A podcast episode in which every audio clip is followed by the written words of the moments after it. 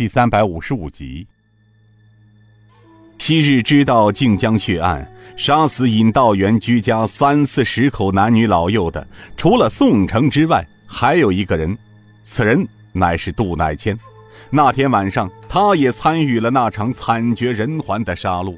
而天地九杀发现暗杀有问题的时候，杜乃谦还曾逼过水上飞洪金宝动手，趁机杀了当时十二岁的尹建平。洪金宝非但没杀尹建平，而是在混乱中将尹建平的妹妹尹云云抱来，与尹建平一道将他兄妹俩藏在了大车之下，让尹建平的师傅郑天明顺利地救走了他兄妹两人。事后，天地九杀因此与飞虎门兄弟反目。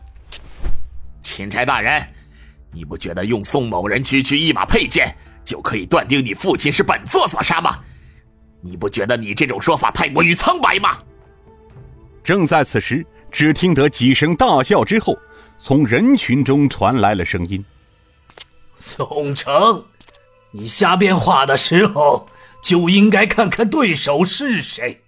堂堂一个二品带刀侍卫，东厂副都统。”撒起谎来，脸都不红吗？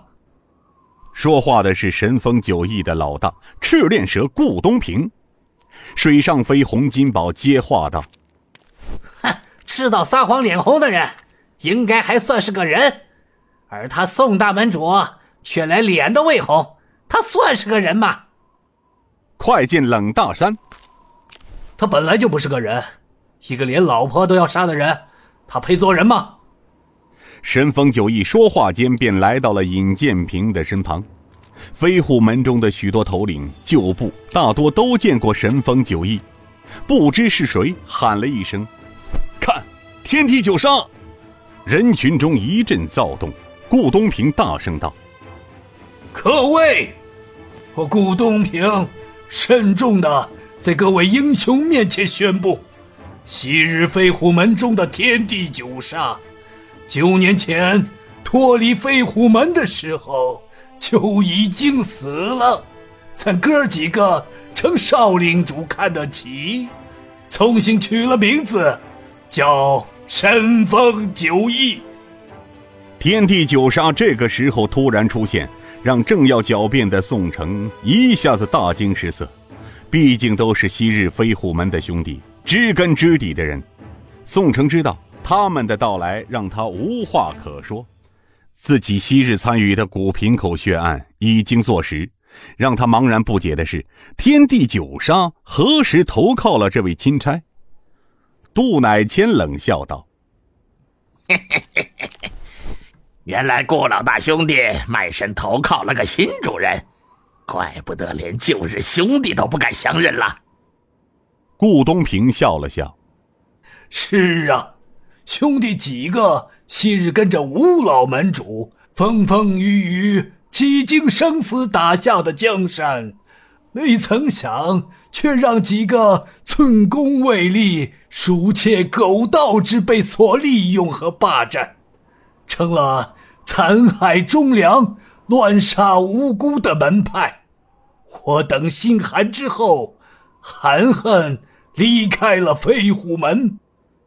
本想安安稳稳的过后半辈子，没想到平静的日子过不成，遭到杀身之祸。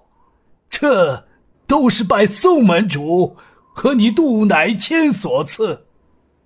顾东平看着宋城道：“当年我们兄弟九人，见你鬼影子宋城忠诚可靠。”是个有能力、有胆识，才鼎力推荐你当上飞虎门二当家的。没想到，你宋城原来是个包藏祸心、口是心非的小人，为达到目的而不择手段。怪只怪兄弟们眼睛瞎了。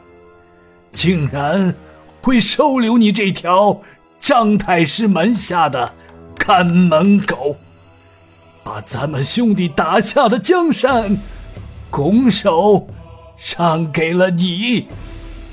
杜乃谦道：“ 哼，顾东平，你说话好听点别以为投靠了钦差，我杜乃谦就会怕你们。老子是看在昔日的情分上，让你们三分，要不然我杜乃谦未必怕你们。”水上飞洪金宝大声道：“姓杜的，你有多少道行，我洪金宝还不知道。当年你只不过是宋城身边跑腿的一条狗，怎么了？当了坛主了？有种，咱俩比划比划。老子收拾不了你姓杜的，我就不姓洪。”正在神逢九翼与杜乃谦斗嘴的时候。通天见莫怀玉正在与宋城耳语交流，这样的情形瞒不了尹建平，他凝神细听，